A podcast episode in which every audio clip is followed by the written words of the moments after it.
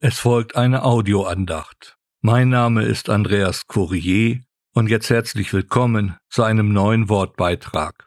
Das Thema der Andacht lautet Erinnerung an das Grundsätzliche. Es scheint wichtig, sich an das Grundsätzliche zu erinnern.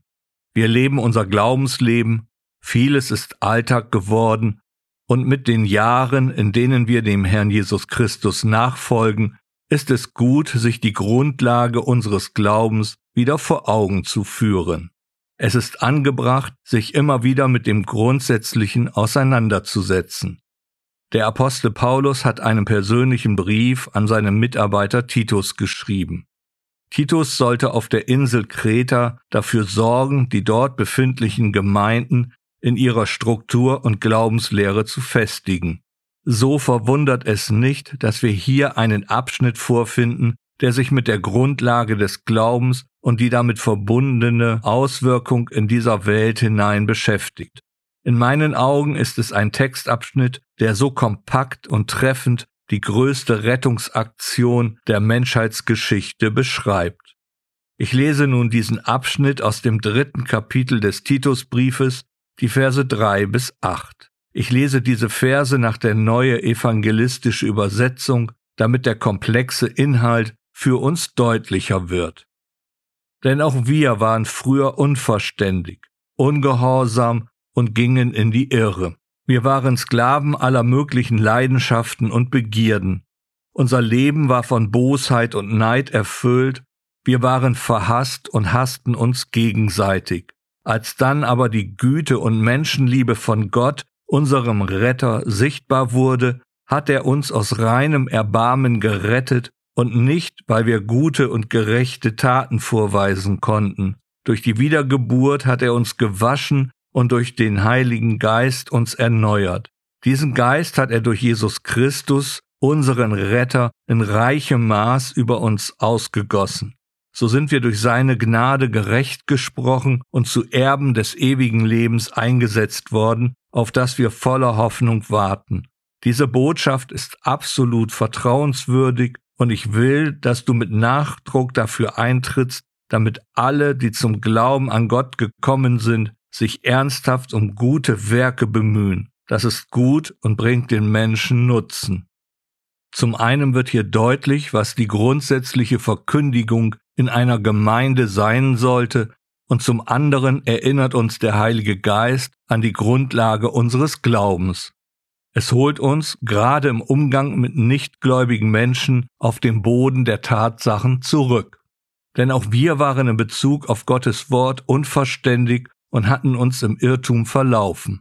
Unser Leben war nur auf unsere Begierden, auf unseren Egoismus ausgerichtet.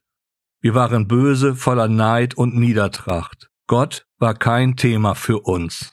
Und das Allerwichtigste, wir waren nicht in der Lage, uns selbst zu retten. Wir waren auf die Gnade Gottes in Christus Jesus angewiesen. Wir sind nicht aufgrund irgendwelcher guten Werke, Bußübungen oder besondere Geldspenden gerettet worden. Allein der Glaube an den Herrn Jesus Christus hat uns gerettet. Ja, es ist einzig die Gnade des Rettergottes, dass wir jetzt gerechtfertigt und nicht mehr Sklaven der Sünde sind. Zudem haben wir eine lebendige Hoffnung über den Tod hinaus. Durch den Heiligen Geist sind wir jetzt in der Lage, gute oder laut Grundtext heilsame Werke zu wirken, die dann allen Menschen nutzen. Statt eigennützig leben wir jetzt gemeinnützig. Und dieses Grundsätzliche sollte auch die Botschaft sein, die wir unserem Nächsten weiterzugeben haben. Erstens, wer wir sind, Sünder. Zweitens, wer unser Retter ist, der Herr Jesus Christus. Drittens, die Rettung ist Gnade durch den Rettergott. Viertens, die Wiedergeburt ist ein Werk des Heiligen Geistes. Fünftens, wir sind gerecht gesprochen und haben eine Hoffnung über den Tod hinaus. Sechstens, das ist die Botschaft, die wir weiterzugeben haben. Diese Botschaft ist vertrauenswürdig bzw. glaubwürdig.